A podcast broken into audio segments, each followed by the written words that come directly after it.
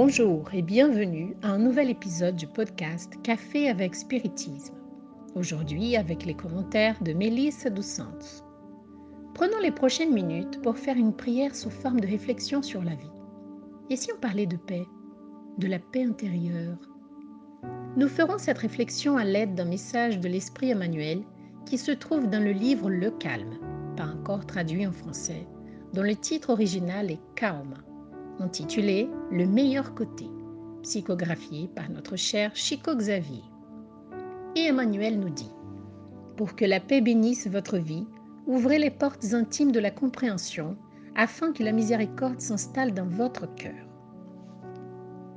Personne ne nie le mérite de la critique constructive, née dans les sources de la justice. Cependant, autant que vous le pouvez, faites que la compréhension née de l'amour préside aux manifestations. Bien que nous soyons tous soumis au principe de cause à effet, n'oublions pas que Dieu est amour. Nous accordons les ressources qui nous manquent pour que nous intégrions les lois universelles qui nous rendront heureux pour toujours. Pour que la miséricorde illumine vos sentiments, considérez chez vos frères en l'humanité le meilleur côté par lequel ils pensaient agir. Ce compagnon a abandonné les tâches qui lui incombaient dans le domaine du bien Cependant, il a probablement adopté cette mesure non pas par esprit d'infidélité aux engagements pris, mais parce qu'il lui a manqué la résistance nécessaire. Un autre, qui est entré dans l'ombre de la délinquance, n'a pas échoué parce que la cruauté dominait son esprit, mais parce qu'il n'avait pas encore réussi à maîtriser sa propre nature, susceptible de tomber dans les trames de l'obsession. Cet autre, qui a abandonné ses obligations domestiques, n'a pas fui ses propres devoirs en raison d'un manque d'amour pour les membres de sa famille, mais parce que sa force s'est affaiblie face aux responsabilités de la vie.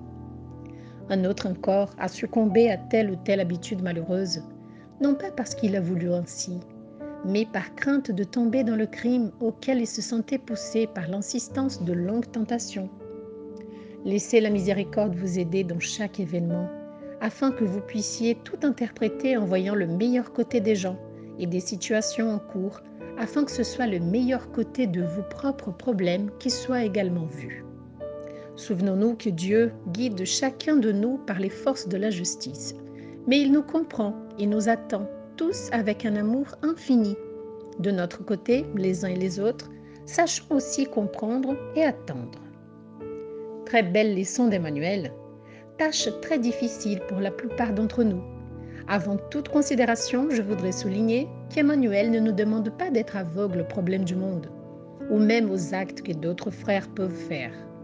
Souvenons-nous de l'item 21 du chapitre 10 de l'Évangile selon le spiritisme, dans lequel l'Esprit de Saint Louis répond à Kardec, après que le codificateur ait demandé s'il y a des cas où il soit utile de dévoiler le mal en autrui.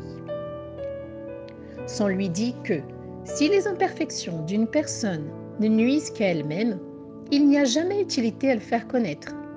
Mais si elles peuvent causer préjudice à d'autres, il faut préférer l'intérêt du plus grand nombre à l'intérêt d'un seul.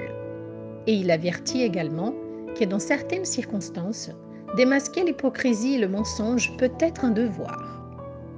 Mais il ne faut pas non plus oublier qu'avant de prononcer ce passage si partagé par des nombreux spirites, son lui, au tout début de la réponse, dit une phrase qui a tout à voir avec le message d'Emmanuel que nous venons de lire. Il dit Cette question est très délicate, et c'est ici qu'il faut faire appel à la charité bien comprise. Ce que nous amène au livre des esprits, question 886, lorsque nous comprenons le concept de charité comme Jésus. Bienveillance envers tout le monde, indulgence pour les imperfections d'autrui, pardon des offenses. Et c'est sur cet aspect qu'Emmanuel vient nous interpeller dans ce message. Il nous fait ce rappel parce que, comme je l'ai dit au début, la tâche est encore difficile pour beaucoup d'entre nous. On nous apprend, depuis que nous sommes enfants, par la culture dans laquelle nous vivons, à juger, à signaler, à classer une personne comme bonne ou mauvaise, sans prendre en considération toute la complexité de chaque cas. C'est sur quoi Emmanuel attire notre attention dans ce texte c'est que nous sommes tous en chemin. Nous avons nous aussi nos rechutes dans les ténèbres, mais nous venons du même Père d'amour. Ce que nous choque aujourd'hui chez notre frère Nous l'avons peut-être commis en d'autres temps, dans d'autres vies. Par conséquent, ce que nous demande Emmanuel, c'est la charité. C'est pour cela qu'Emmanuel nous demande d'être charitable. Et qu'est-ce que cela a à voir avec la paix? Peut-être vous demandez-vous maintenant, le message ne portait-il pas sur la paix? Et nous parlons de charité envers l'autre. Car ce n'est que par l'exercice de la charité envers l'autre, dans le sens qu'Emmanuel nous montre, de chercher toujours le meilleur côté, que nous trouverons la paix, et la paix que nous voulons tant. Allons-nous essayer cela à partir d'aujourd'hui? Nous efforcer d'exercer encore plus ce conseil d'Emmanuel? Se souvenir que la bienveillance avec le prochain ne se fait pas seulement lorsque nous sommes dans le même environnement Cela va plus loin, en communiquant par téléphone et même en naviguant sur Internet. Combien de discours mal avisés, combien de disputes, combien de messages nous envoyons au moment de la colère pour un désaccord, pour une opinion, pour vouloir convaincre ou même changer l'autre. Combien de ce message nous ont enlevé ou nous enlève la paix Tout le sentiment que nous avons envers l'autre circule d'abord en nous-mêmes. La rancune, la colère, quelle que soit l'énergie négative que nous adressons à l'autre, passe d'abord par nous. Maintenant pensez, combien de ces paroles, de ces messages de colère auraient pu être évités si nous avions eu de la charité si nous avions cherché à regarder le meilleur côté et si nous avions respiré avant de répondre? Et quelle paix intérieure aurions-nous déjà pu atteindre, comme le dit Emmanuel, si nous avions ouvert les portes intimes de la compréhension pour que la miséricorde s'installe dans nos cœurs Souvenons-nous que Dieu guide chacun de nous par les forces de la justice. Mais nous comprenons et en attendant chacun avec l'amour infini de notre côté les uns et les autres, que nous sachions aussi comprendre et attendre, a conclu Emmanuel dans ce message.